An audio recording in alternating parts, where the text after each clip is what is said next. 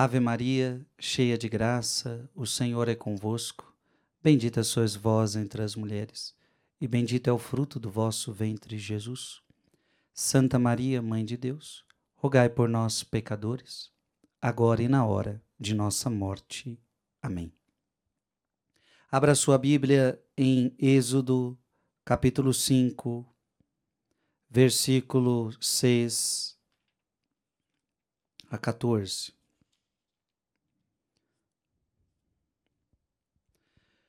Quando Moisés proferiu estas excelentes palavras e ofereceu liberdade aos seus ouvintes, fortalecendo o seu desejo por ela, o inimigo foi provocado e aumentou o sofrimento daqueles que ouviram o seu discurso. Êxodo capítulo 5, versículo de 6 a 14. Naquele mesmo dia deu o faraó o inspetor do povo e aos vigias esta ordem: Não fornecereis mais como dantes a palha ao povo para fazer os tijolos, irão eles mesmos procurá-la. Entretanto, exigi deles a mesma quantidade de tijolos que antes, sem nada diminuir, são uns preguiçosos, é por isso que clamam: queremos ir oferecer sacrifícios ao nosso Deus. Que sejam sobrecarregados de trabalhos, ocupem-se eles de suas tarefas e não deem ouvidos às mentiras que lhes contam. Irmãos e irmãs, o que está acontecendo? Quando Moisés fala que quer libertar o povo, o faraó começa a ficar nervoso. Então o faraó, ele não aceita essa situação. E ele começa a judiar mais do povo. Então, o povo já era escravo. 430 anos na escravidão. Então o povo trabalhava pesado. E quando Moisés começa a anunciar que quer libertar o povo, o faraó começa a ficar bravo o, o faraó começa a ficar incomodado. Então, ah, é que você. Então quer dizer que vocês querem sair daqui? Quer dizer que vocês querem ir embora? Quer dizer que vocês querem é, sair do meu poder? Então vamos fazer o seguinte: vamos aumentar o trabalho. Vamos judiar mais. Exatamente isso acontece quando você quer sair do reino do demônio. Meu irmão e minha irmã, quando você entra no reino do demônio, para sair não é fácil. Para sair não é fácil. Então a coisa não é tão simples assim. A coisa não é tão simples assim. O demônio, ele sai, mas não com tanta facilidade. A própria palavra de Deus diz que quando um demônio sai, ele vai voltar sete vezes pior. Quando um demônio sai, ele vai voltar sete vezes pior. O que, que acontece? Se a pessoa está no controle dele, se a pessoa está no reino dele, o demônio não quer aceitar isso com facilidade. Então essa palavra, ela nos mostra que o faraó foi provocado e aumentou o sofrimento deles, e exatamente isso acontece quando a gente quer se converter. Então você está no reino das trevas, então você está no reino do inimigo, você está fazendo a vontade do inimigo, mas de repente você fala: não quero mais, eu quero ser livre, eu quero sair daqui, eu quero sair da escravidão, eu quero deixar o pecado. Só que o demônio vai te atormentar. O pecado que você fazia vai te atormentar para que você não saia daquele pecado, para que você não saia daquela escravidão. Pegue uma pessoa que está saindo do mundo das drogas. Os primeiros anos são anos de tormento. Não é fácil sair da drogadição. Pega uma pessoa viciada em bebedeira, ela para sair daquilo, os primeiros anos é de tormento. Pega uma pessoa viciada em adultério, os primeiros anos para sair é tormento. Ora, eu me lembro da minha vida no, no, quando eu também precisei me converter, aquela primeira conversão, né? Conversão é todo dia, mas aquela primeira conversão tão necessária. Os primeiros anos são primeiros anos de tormento. O demônio te atormenta, o pecado te atormenta. É como se o demônio te cobrasse, não, você tem que continuar pecando. É como o vício te cobrasse, não, você tem que continuar fazendo isso. Eu vou dar um exemplo muito simples, mas quantas pessoas na quaresma dizem assim: eu vou parar de tomar café? E aí as pessoas geralmente falam isso. Eu não gosto de café, né? Mas geralmente as pessoas que gostam muito de café e elas fizeram essa penitência do café e aí elas começam a falar: Frei, é uma dor de cabeça. Ou seja, é como se seu corpo cobrasse aquilo. O teu corpo não se conforma que você está deixando aquilo. Isso é uma coisa simples, mas quando a gente quer mudar um pecado, quando a gente quer sair do reino do demônio, é parece que o demônio nos cobra, parece que o pecado não aceita que eu estou saindo dele. O faraó não estava aceitando aquilo. O faraó não aceita. O demônio não aceita que você saiu do reino dele. O demônio não se conforma que você saiu do reino dele. Mas não é porque ele não se conforma que você vai ser escravo a vida inteira. Olha que interessante. O povo hebreu vai sair da, do, do, da escravidão de Faraó, mesmo que não concorde. Mesmo que o Faraó não concorde. Então você tem que entender uma coisa: você tem que sair do reino de Satanás, mesmo que Satanás não concorde. Você tem que ir para o reino de Deus, mesmo que alguém da tua família não concorde. Porque pode acontecer. Pode acontecer que agora você que está querendo se converter e alguém da sua família não concorda. Eu vou dar um exemplo, eu vou dar um exemplo simples. De vez em quando a gente escuta aí no, no, na internet, no testemunho de alguém, alguém falando assim: eu estou rezando o rosário na madrugada mas dentro da minha casa pessoas não concordam com o que eu estou fazendo. Não concordam. Mas muitas vezes você acordou na madrugada para ir na praia. E essas mesmas pessoas concordaram que você acordasse na madrugada para ir para uma praia. Muitas vezes, alguns casos são esses. Você de madrugada foi para a balada, foi para a noite, foi foi curtir a vida. E essas mesmas pessoas, elas elas concordaram com essa situação. Agora, rezar, não concordo. Este é um ensinamento precioso para nós. Nós vamos para Deus, mesmo que nós desagrademos todo o resto. Nós vamos seguir Jesus, nós vamos para um caminho de liberdade, nós vamos seguir os seus mandamentos, nós vamos seguir sua palavra, nós vamos, nós queremos a liberdade em Deus, não aquela liberdade, aquela escravidão que a gente vivia. Não quero mais ser escravo do pecado, não quero mais ser escravo do demônio. Eu quero ser livre em Jesus Cristo, mas para ser livre em Jesus Cristo, eu preciso sair do pecado, eu preciso sair dessa escravidão. Agora, se Satanás não concorda, azar o dele. Eu não tenho que fazer vontade de Satanás, eu tenho que fazer a vontade de Deus. E outra, agora, se meu amigo, se meu familiar, se tal pessoa também não concorda que agora eu estou abandonando as festas mundanas, que agora eu estou abandonando a, a vida do mundo, se minha família não concorda, se meus amigos não concordam, azar deles. Eu farei do mesmo jeito. E um dia Tomara que eles compreendam. Eu até digo para você, eles não fazem por maldade.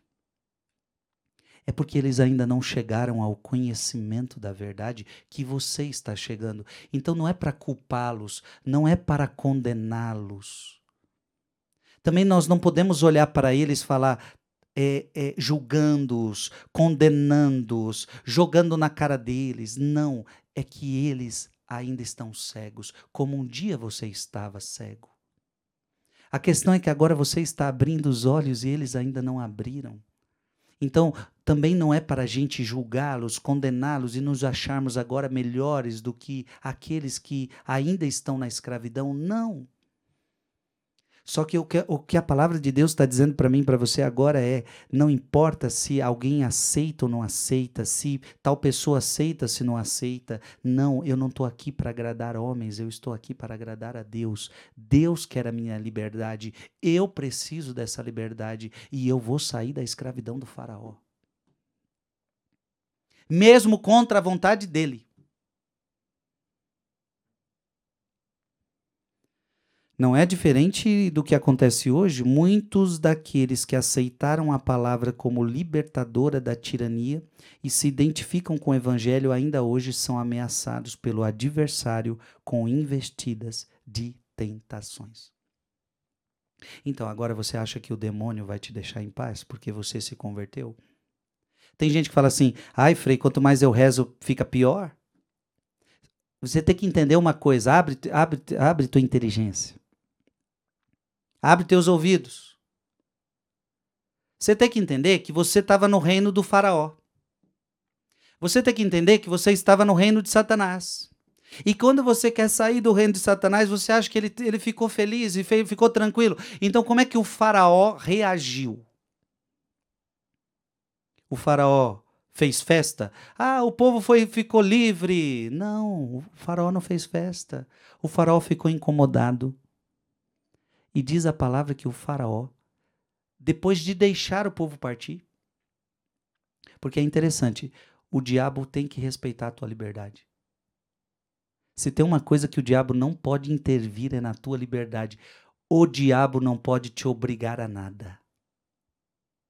O diabo não pode te obrigar a nada. Ele pode te oferecer o pecado, mas não pode te obrigar a pecar.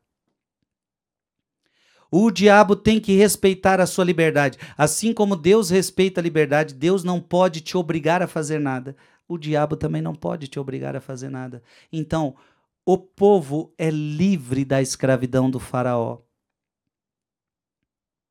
Mas, mas, qual é o problema? O problema é que o, o Faraó não aceita a decisão do povo. O faraó não aceita a liberdade daquele povo. Então o faraó se incomoda e o faraó ameaça, e nós sabemos da história, o faraó vai atrás. O faraó vai atrás do povo.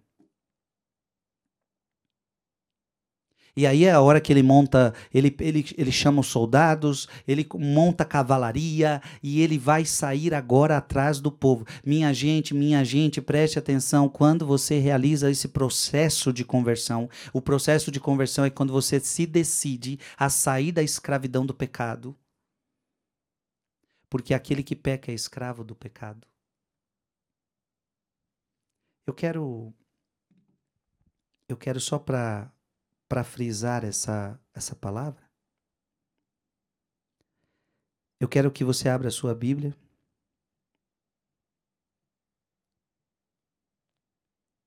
Só não sei aqui, eu vou achar onde que ela está. Eu sei que está em São João. Aqui. João capítulo 8. João capítulo 8. João capítulo 8, versículo 34. A pior escravidão que existe é a escravidão do pecado. E quando você peca, você é escravo do pecado. Isso não é palavra do Frei Gilson, isso é palavra de Jesus. Então vamos abrir João capítulo 8, versículo 34. Respondeu-lhe Jesus: Em verdade, em verdade vos digo: todo homem que se entrega ao pecado é seu escravo. Gente, isso é palavra de Jesus, tá? Todo homem que se entrega ao pecado é seu escravo. Então, você que se entrega ao pecado do adultério, você é escravo do adultério. Você que se entrega ao pecado da mentira, você é escravo da mentira. Você que se entrega à pornografia, você é escravo da pornografia. Pecado gera escravidão. A vida em Deus gera liberdade. O pecado gera escravidão. Então, quando você quer sair da escravidão do pecado, então você quer deixar a pornografia, você quer deixar a bebedeira, Você quer deixar o adultério, você quer deixar a mentira, você quer deixar o ódio, você quer deixar a mágoa, você quer deixar a masturbação, você quer deixar a fofoca. Quando você quer deixar uma vida de pecado, você se entregou ao pecado, uma vida de bebedeira, uma vida mundana. Então, agora eu quero deixar tudo isso. O demônio não vai te deixar em paz.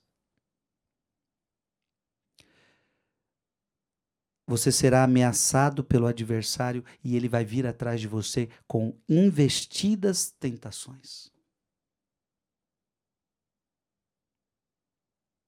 Se tem uma coisa que o diabo tem é que ele não desiste. Não pense você que então, quando você saiu do reino dele, quando você saiu daquele pecado, porque você se arrependeu, você se confessou, você falou: não quero mais viver nesse pecado, não quero mais viver nessa vida, pronto, você agora é livre. Jesus entrou na tua casa, você expulsou o diabo, você saiu, você saiu daquela escravidão. Agora, se tem uma coisa que o diabo não tem, é ele não desiste de você. Ele vai lutar por você até o fim. Até o fim. E isso eu não estou falando para te colocar medo. Aquele que está dentro de você é maior do que o que está fora. Em Cristo nós somos mais que vencedores. Nós não tememos o demônio. Porque em Cristo nós somos mais que vencedores. Quem vai à nossa frente é Deus. Quem vai abrir o mar vermelho para você passar é Deus. É Deus que vai te proteger, é Deus que vai te guardar. Agora, é preciso ter consciência que o diabo está atrás de mim, que o diabo não aceitou minha conversão. Ei, ei, ei, isso é importante. O diabo não aceitou a sua conversão. E nunca aceitará. Agora, é claro, o diabo não tem medo de conversão de fachada, porque tem gente que se converte de fachada. Ele, ele, ele acha que se converteu, mas não se converteu. Por quê? Ele até vai para a missa, ele até agora vai para a igreja, ele até reza um rosário, mas ele continua no mundo, ele continua no pecado, ele não mudou de vida. Então o diabo não tem medo dessa conversão. Aliás, isso não é conversão. Então você continua no reino do diabo, você só acha que não está no reino dele, mas você está no reino dele, mesmo indo para a igreja, mesmo rezando. E por que, que você está no reino dele? Porque você ainda não mudou de vida. Que é aquilo que nós meditávamos hoje no Rosário, é uma, uma fé sem obras. Você até acredita, mas não pratica a sua fé. Dessa conversão, o diabo não tem medo. Agora, quando você se converte de verdade, você se arrepende de verdade, você renuncia os maus caminhos, você renuncia a vida passada, aí, meu irmão, aí o diabo se incomoda. O diabo não aceita a sua conversão. Ele não, não aceita. Ele vai tentar desfazer isto. Ele vai vir com sete demônios piores. Ele não aceita. Azar o dele. O povo diversas vezes quis voltar para o Egito, isso nós vemos na palavra. Essa vai ser sempre a tentação. Volta para o Egito, porque, olha, quando o Faraó começou a perseguir, o povo falou: e agora nós vamos morrer? Era melhor nós estar lá, porque agora nós vamos morrer. E lá a gente pelo menos estava vivo.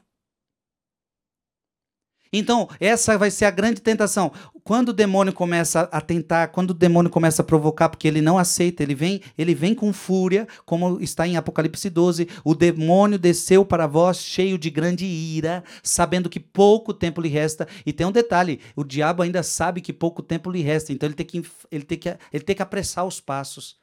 Então faraó, ele tem que apressar os passos e o povo começa a cair na tentação. É melhor voltar para a vida passada, porque é muita tentação, é muito problema. Então, como eu estava dizendo, tem gente que diz assim: "Ah, mas agora que eu vim para Deus é mais tentação, é mais problema". Claro, o diabo está vindo atrás de você, ele não aceitou a sua conversão.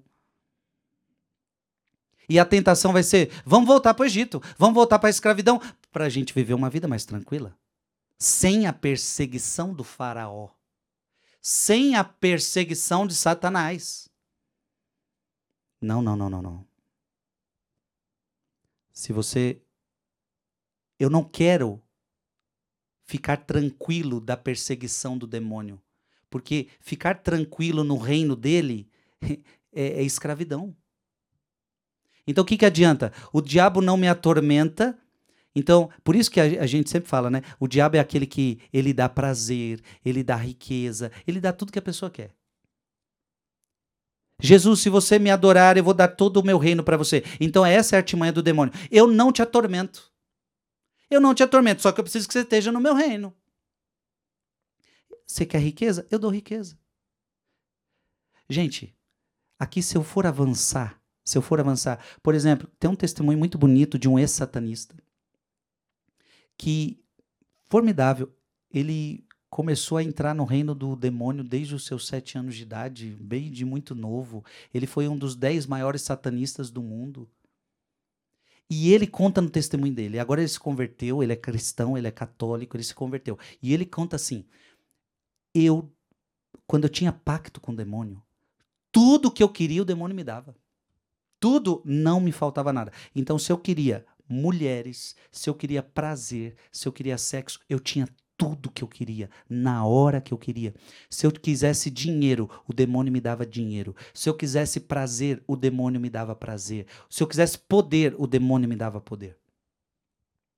Tudo que eu queria, o demônio me dava. O que, que isso significa?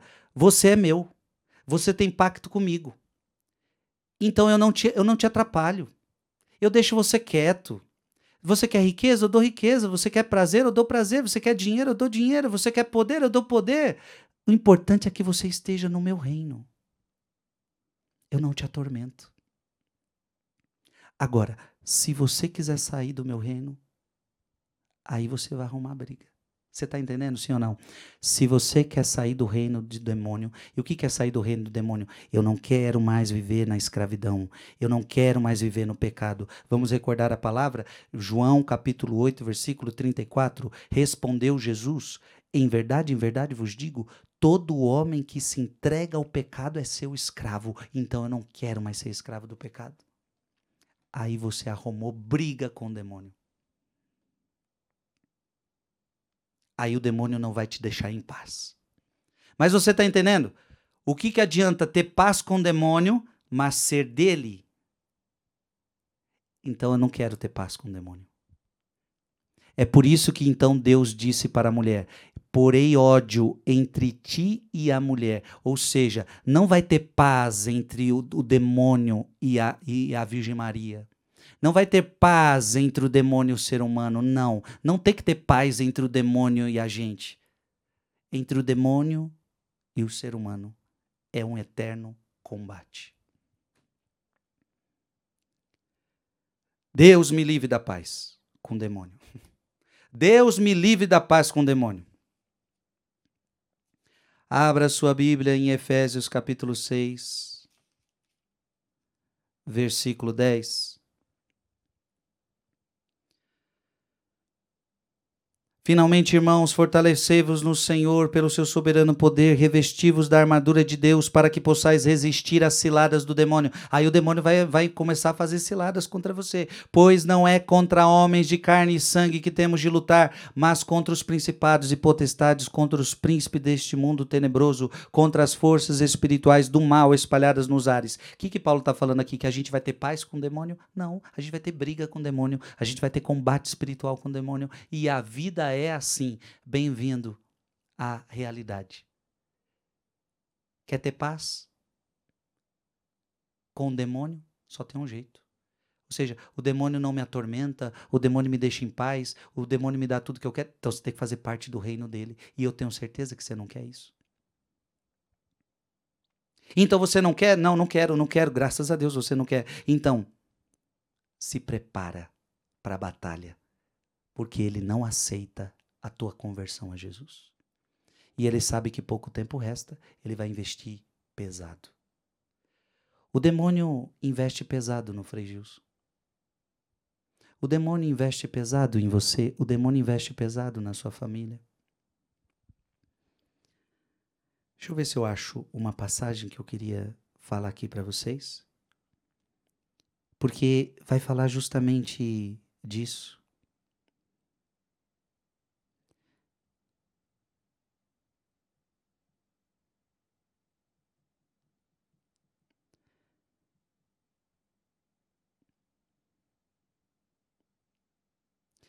Lucas capítulo 22. Gente, infelizmente eu não sei. Eu gostaria de decorar, mas não sou bom de decorar. Eu conheço a passagem, mas não decoro. Lucas 22. Lucas 22. Versículo 31. Lucas 22, versículo 31. Preste atenção nessa palavra. Eu estou dizendo que o diabo ele ele quer você, ele não desiste de você, ele faz planos contra você e planos contra a sua família. Por quê? Porque você não é dele. Então, se você não é dele, ele não te deixa em paz. Olha o que está escrito na Bíblia, Lucas capítulo 22, versículo 31. Simão, Simão. Isso aqui é Jesus falando, tá? Simão, Simão. Eis que Satanás vos reclamou para vos peneirar como trigo. Olha o que Jesus está falando. Simão, Satanás quer peneirar você. Satanás quer destruir você, Simão. O demônio vem para de roubar, destruir e matar. Simão, Satanás reclamou por você. Satanás quer você.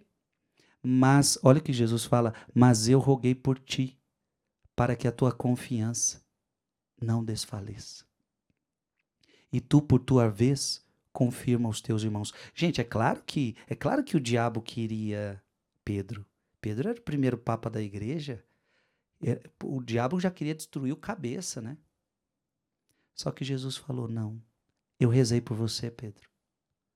Satanás está, Satanás não aceitou a sua conversão. Satanás não aceitou que você está me seguindo, Pedro, mas eu rezei por ti. E aqui a importância de a gente rezar um pelos outros. Quando a gente vê alguém se converter, a gente precisa guardar esse irmão na oração. É tão triste quando a pessoa se converte, acabou de se converter, acabou de entrar na igreja, aí aqueles infelizes, daqueles paroquianos, daqueles cristãos católicos, começa a criticar a pessoa. Começa a falar mal da pessoa. A pessoa está no início da conversão. Ela, ela não se sente acolhida na igreja. É gente falando mal. É pá, pá, pá, pá, pá, que acontece. Muita gente é início da conversão. Ela não está preparada para aquilo. Ela vai embora da igreja. Sendo que nós deveríamos ter aquele olhar, poxa, essa pessoa está acabando de se converter, nós temos que guardar ela na oração. Porque se ela acabou de se converter, o diabo está vindo com fúria para cima dela. O diabo pediu sua alma, Pedro. Eu rezei por você. Você está entendendo isso? Isso é muito sério.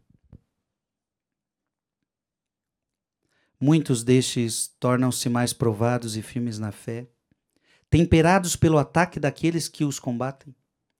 Por outro lado, alguns dos mais fracos caem de joelhos diante desses ataques, dizendo abertamente que é preferível ignorar o anúncio da liberdade que sofrer tais dificuldades por causa delas.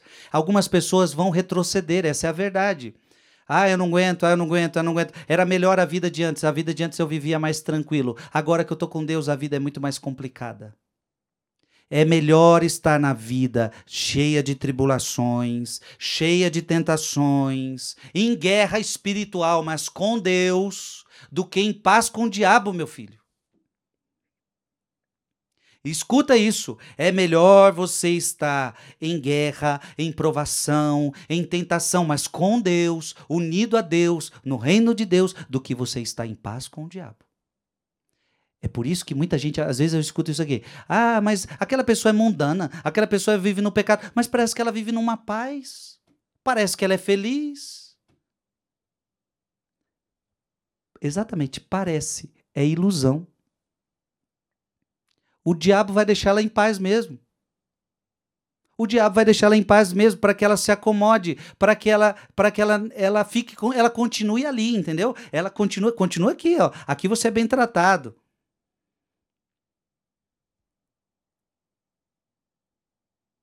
Com Deus. Com Deus, às vezes, é sofrimento mesmo. Com Deus, o negócio não é fácil, não. Mas é melhor assim com Deus do que em paz com o diabo. Eu quero ver se eu acho outra passagem aqui que eu também não sei de cor. Quero ver se eu acho. Onde o apóstolo Paulo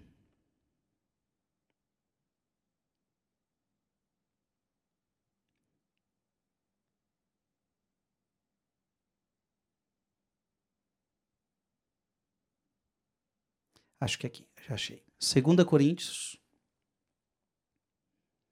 2 Coríntios, capítulo 11.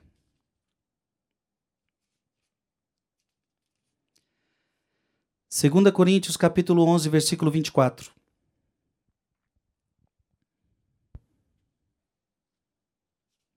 Então, vou repetir. É melhor você estar com Deus cheio de tribulação, cheio de tentação, cheio de problema, do que estar em paz com o diabo.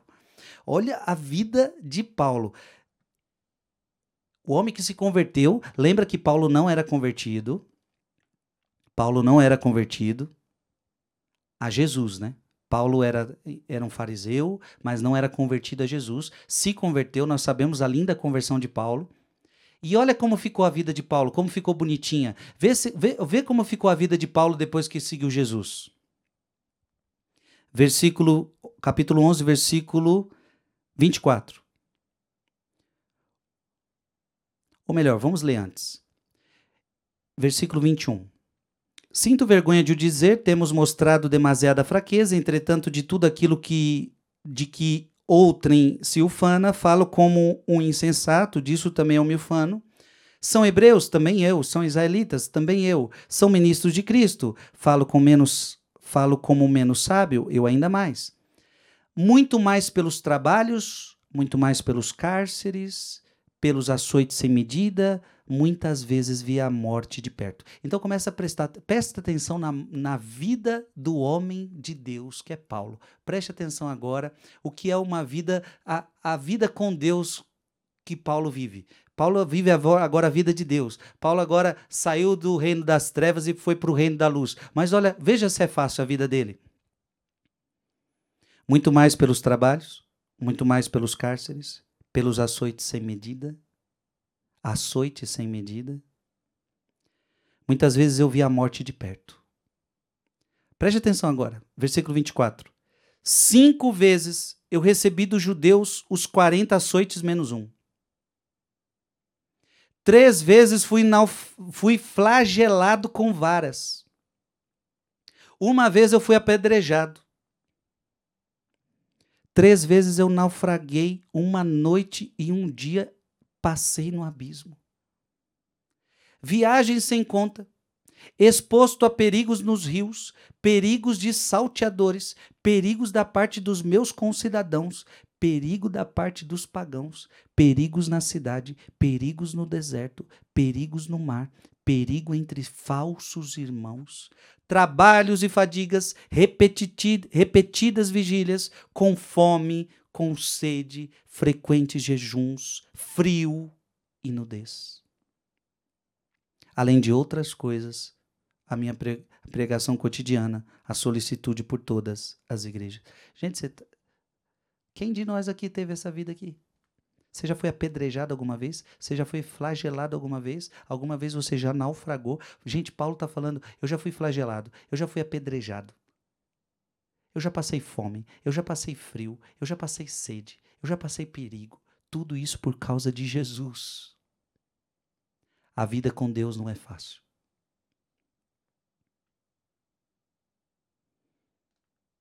Mas é muito melhor do que estar em paz com o demônio.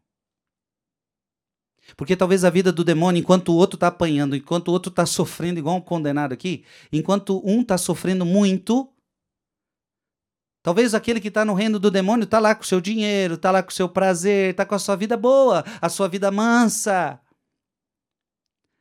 Mas é melhor você estar atribulado com Deus do que em paz com o demônio. O mesmo aconteceu quando os israelitas, por maldade de espírito, culparam aqueles que lhes proclamaram a libertação da escravidão. Como aquele povo começou a sofrer, porque o faraó, ele Ah, é, já que vocês querem sair, a gente vai então aumentar o trabalho? Aquele povo começou a culpar Moisés. A culpa é sua, Moisés, de que o trabalho nosso aumentou. Então isso é, isso, é, isso é o cúmulo, né? Então a pessoa sai do reino do demônio, a pessoa sai do reino do faraó, ela começa a encontrar liberdade, só que é claro, é uma liberdade com sofrimento, é uma liberdade com provações, é, porque no deserto tem sofrimento, no deserto tem provação, e nós vimos isso. O povo teve que atravessar o deserto, teve momentos que teve sede, teve momentos que teve fome. Tem a provação do deserto. Caminhar com Deus não é estar livre das provações, como eu acabei de ler em Paulo Apóstolo. Então alguém pode pensar assim: a vida antigamente era melhor. E quem foi que me pregou de que essa vida aqui em Deus é melhor? Não, não, é, é que me pregaram, falaram algo errado. Então começa a culpar. Então aquele povo começou a culpar Moisés. A gente está sofrendo mais agora por causa de você. A gente estava tranquilo aqui. É, estava tranquilo no pecado? Você estava tranquilo na escravidão? Mas o Verbo não cessará de modo algum de conduzir ao bem, mesmo que o imaturo na compreensão tenha como uma criança medo das tentações. Então preste atenção: Deus vai tentar tirar você da escravidão, mesmo que você não compreenda mesmo que você não compreenda, porque às vezes você é uma criança que ainda não cresceu, você é uma criança que não amadureceu. Deus, como te ama muito, vai tentar te tirar da escravidão mesmo que você não compreenda. A verdade é o seguinte: Moisés trabalhou pelo povo para tirar eles da escravidão, mesmo que eles não compreendessem. Eles, na verdade, não compreendiam o que estava acontecendo. Eles não compreendiam a liberdade que Deus queria para eles. Tanto é que diversas vezes eles falam: voltemos ao Egito, era melhor lá. Não, não era melhor lá. Você não sabe o que é liberdade. Você é uma criança imatura que não sabe. Por isso que Deus, ele vai levando você. Ele vai levando você. Porque você, na sua imaturidade, na minha imaturidade, eu acabo, eu acabo achando de que estar no pecado é melhor. Não, estar no pecado nunca é o melhor. E é por isso que eu sempre disse para vocês, eu, Frei Gilson, por que, que eu não tenho medo de dizer para você que você está no pecado? Porque algumas pessoas dizem, mas você não pode falar. Claro que eu posso. Eu, eu esse é o meu papel. Se um padre não puder falar para o outro que ele está no pecado, o que, que um padre vai pregar? Ora, essa é a missão de um padre, é, é tirar a pessoa do, do Egito, da escravidão e levá-la para Deus. Ora, se um padre não pode mais falar de pecado, eu vou pregar o quê? Eu não sou coach. Eu não sou coach. Eu sou padre. Eu sou padre, tenho que tirar as pessoas da escravidão e levá-las para a liberdade em Deus. Agora, por que, que eu não tenho medo de falar no, do pecado? Por quê? Porque, por mais que a pessoa não entenda, ela não entende, mas a gente tem que mostrar para ela que no pecado você não é feliz. Eu nunca tenho medo de falar que alguém está no pecado. Por quê? Claro, com jeitinho, com, com sabedoria, com discernimento, com amor. Mas ela precisa entender que no pecado você nunca vai ser feliz. Então, dizer que alguém está no pecado é dizer para ela: venha ser feliz. Para você ser feliz, você vai ter que deixar esse pecado, porque no, no pecado você é escravo. E quando você deixa o pecado, você é livre. Isso é maravilhoso. Pois este demônio que faz mal aos homens e os corrompe está intensamente preocupado que seus súditos não olhem para o céu, mas que se inclinem para a terra. Qual é a estratégia do demônio? O demônio quer que você olhe para a terra. Deus quer que você olhe para o céu. Quem não deixa pecado é porque está olhando para a terra. Demônios, os demônios estão cumprindo bem sua missão? Então, Os demônios querem que você olhe para a terra, por isso prazer, por isso riqueza, por isso bens materiais, por isso poder. Os demônios querem que você olhe para a terra, os demônios querem que você olhe para a terra, Deus quer que você olhe para o céu. Por isso, na missa, corações ao alto. Moisés está olhando para as coisas do alto, o povo está olhando para as coisas da terra. E quando você olha para as coisas da terra, você não quer liberdade. Moisés queria conduzir o povo para uma terra onde mana leite e mel, a liberdade. E o povo ficava com saudade do Egito. Ah, mas pelo menos lá a gente comia cebola, pelo menos lá a gente comia carne. Oh, o demônio faz você olhar para as coisas da terra. Sendo que nós temos que olhar para o céu. Só que aí, minha gente, o que, que acontece? O que, que acontece? O que, que acontece? As pragas do Egito. As maravilhas não são realizadas com o propósito de aterrorizar aqueles que estão presentes, em vez, e, em vez disso, buscam o benefício daqueles que serão salvos. Então é o seguinte: quem está no pecado precisa ser corrigido. Então começou agora a vir pragas, as pragas do Egito. As tão famosas pragas. O que, que são as pragas do Egito? São correções. São correções. Deus é um pai amoroso. Deus não, você não pode pensar que Deus é aquele que corrige, ou melhor, você não pode imaginar que Deus é aquele que dá castigo. Você não pode imaginar que, que, que é um castigo severo para fazer o mal a alguém. Não, Deus não é esse que castiga para fazer mal. Deus é aquele que corrige.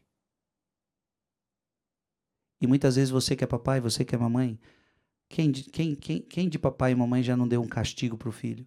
Olha, você não me obedeceu, agora você vai ficar sem fazer isto para você aprender. É um castigo que visa a correção. E eu, eu castigo para que seja corrigido e te corrijo porque te amo. Porque eu quero o seu bem. As pragas do Egito são castigos, são correções de Deus para um coração duro. Abra sua Bíblia em 2 Timóteo. 2 Timóteo capítulo 3. versículo 16. 2 Timóteo capítulo 3, versículo 16.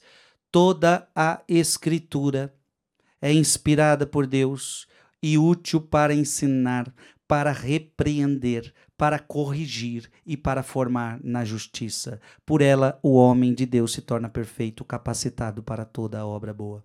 A palavra de Deus, ela foi inspirada de Deus, foi inspirada por Deus também para corrigir. Tem gente que acha que a Bíblia só foi escrita para ensinar, para me levantar, para me colocar para cima. Também. A palavra de Deus tem horas que a gente está para baixo, a gente lê a palavra, a gente fica animado. Ela nos encoraja. Só que também a palavra de Deus nos exorta e a palavra de Deus nos corrige. Preste atenção. Toda a escritura, toda é inspirada por Deus, útil para ensinar, para repreender para corrigir. Deus é aquele que corrige os seus filhos. E a palavra de Deus nos corrige. Nesses rosários que a gente está rezando, estamos lendo a Bíblia. Quanta gente está falando, meu Deus do céu, lendo a Bíblia, eu estou vendo tanta coisa que Deus está me corrigindo. É isso mesmo. A Bíblia corrige a gente. A verdadeira doutrina se acomoda às disposições daqueles que recebem a palavra, pois, embora a palavra apresente a todos igualmente o que é bom e mal, aquele que está favoravelmente disposto tem seu entendimento iluminado, enquanto as trevas da ignorância permanecem sobre aquele que se indispõe obstinadamente e não permite que sua alma contemple a verdade essa palavra ela chega para todos, mas alguns acolhem com o coração aberto, querendo a verdade. Deus, fala comigo. Eu acredito que essa palavra é inspirada. Fale comigo, me exorte, me corrija. Você está com o coração aberto. Agora tem gente que não tem coração aberto. E no mundo de hoje, então, nem se fala. Então a Bíblia está falando, Deus está falando. Não. Tem gente que está falando assim. A Bíblia, olha o absurdo que a gente está chegando hoje. A Bíblia é preconceituosa. Nós temos que reescrever a Bíblia de acordo com, com os pensamentos do mundo moderno. Sabe qual é o problema? Por que, que a pessoa pensa assim? Porque você quer uma Bíblia que não te corrija, né, meu filho? Então, olha o absurdo. A pessoa quer uma Bíblia que não corrija ela. Então vamos tirar da Bíblia todas as correções de Deus, porque eu quero continuar vivendo no meu pecado e eu não quero que a Bíblia diga que eu estou errado.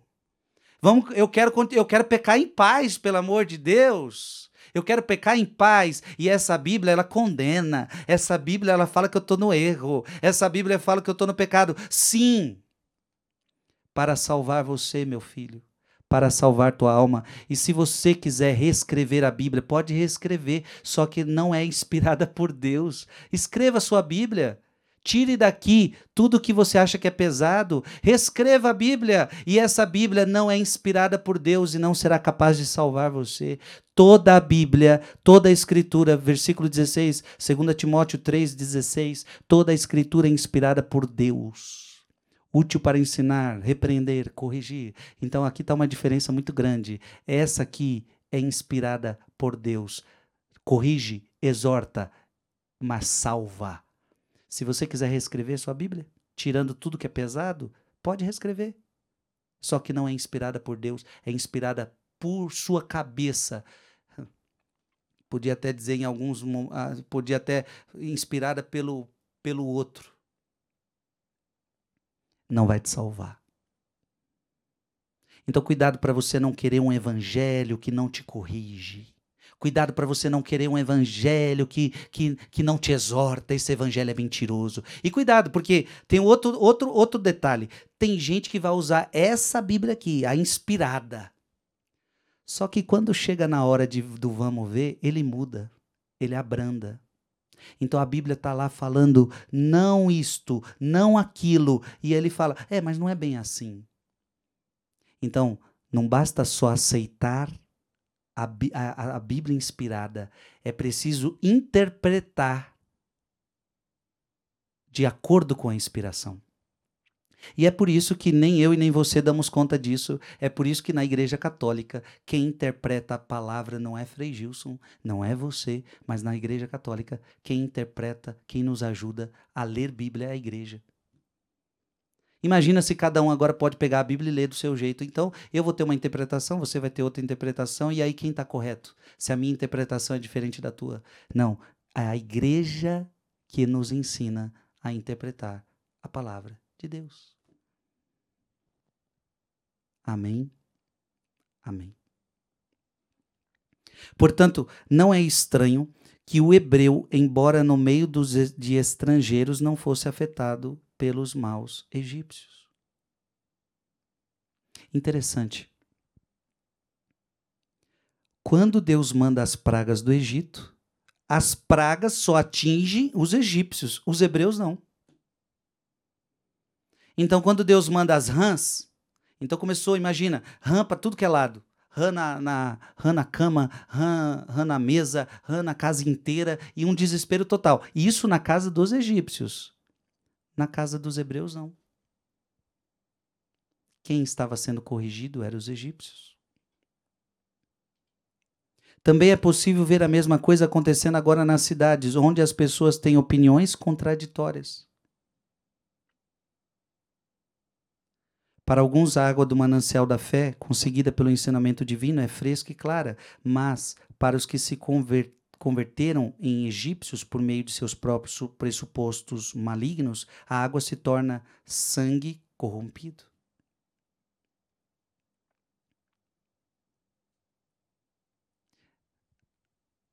Nós temos que ser sinal de contradição. Nós temos que ser sinal de contradição neste mundo, minha gente. Eu quero que você entenda que você precisa escolher o seu lado. Ou você quer viver na escravidão do Egito? Ou você quer viver na liberdade de Deus? O mesmo se aplica às rãs, anfíbios repugnantes, desagradáveis à vista, do, à vista e fétidos, que entraram nas casas, camas e armazéns dos egípcios, mas não afetaram a vida dos hebreus. A raça das rãs é a descendência destrutiva do mal, trazida à tona do coração sórdido dos homens como um lamaçal viçoso, viscoso. Sua vida é sórdida e libertina, nasce do barro e do lamaçal, sendo semelhante à natureza irracional. Em seu estilo de vida não se compare, não se parece totalmente nem ao humano nem ao animal, às rãs. Sendo homem, homem torna-se uma besta pelas paixões exibe uma forma de vida anfíbia, ambígua por natureza.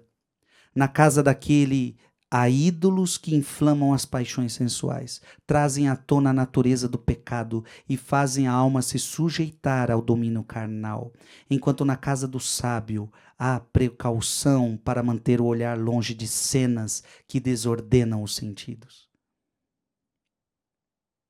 Então você quer viver uma vida no pecado? De, ou seja, de acordo com as paixões, de acordo com uma vida carnal, ou você quer viver uma outra vida de sabedoria, de acordo com as virtudes, com a vida espiritual? A mesa do homem sábio se encontra limpa. Então, o que, que você tem que entender? O que, que São Gregório de Nissa está nos ensinando?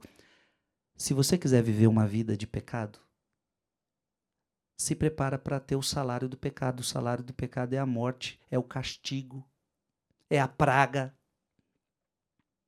A praga que eu digo é o, é o castigo.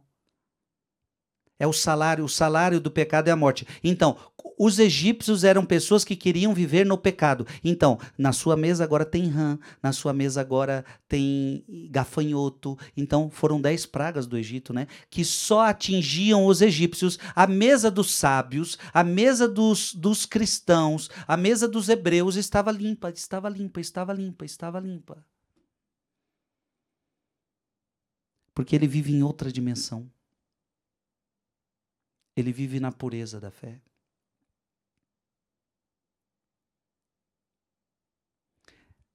O pecado gera castigo. O salário do pecado é a morte. Se eu não estou cometendo esse pecado, eu não recebo o salário desse pecado. Então preste atenção. Todo pecado que você comete, ele tem um salário. Então, por exemplo, se você, se você se enfia no pecado da bebedeira, tem um salário. O salário é o quê? Apaga. Apaga que você vai perder sua saúde, você pode perder até a vida. Quantos embriagados vão querer ainda dirigir, perder a sua própria vida? Ou por causa da bebida, o seu casamento está sendo destruído. Por causa da bebida, você está perdendo seus filhos. Por causa da bebida, você está perdendo seu dinheiro. Ou seja, por causa da bebida, você acabou entrando na pornografia. Por causa da bebida, você entrou nos jogos. Então veja, o pecado tem sua paga, meu filho. E quem vai sofrer isso é você. Então vamos dizer que o outro, o outro não está no pecado da bebedeira. Ele não vai receber as pagas da bebedeira. Só os egípcios recebiam as pragas, os hebreus não. Se você quiser viver nesse pecado, você vai receber as pagas desse pecado. Agora, quem não está nesse pecado não tem por que receber as pagas desse pecado. Então, não tem por que, se eu não estou no pecado da bebedeira, eu não tenho que receber a doença da bebedeira, o salário da bebedeira. Da bebedeira. O salário vem de acordo com o que você pratica. A mesa do homem sábio se encontra limpa, mas a do mergulhado no lamaçal é suja como as rãs, e transborda e transbordante de gula. E se vasculharmos as despensas, isto é, as coisas secretas e inconfessáveis de sua vida, perceberemos em sua libertinagem uma pilha muito maior de rãs. Amém, meus queridos? Eu acho que a gente conseguiu fazer uma boa meditação hoje. Que Deus te abençoe. E como tem sido forte a história de Moisés. Lembrando que Já foram 14 pregações com esta. Você que não assistiu as outras, vá assistir todas as outras, porque para a gente chegar até aqui fizemos um longo caminho e um caminho lindo, tá? 14 pregações já aconteceram antes dessa e a gente vai continuar. Tem muita coisa que Deus quer falar conosco. Que Deus te abençoe, em nome do Pai e do Filho e do Espírito Santo. Amém.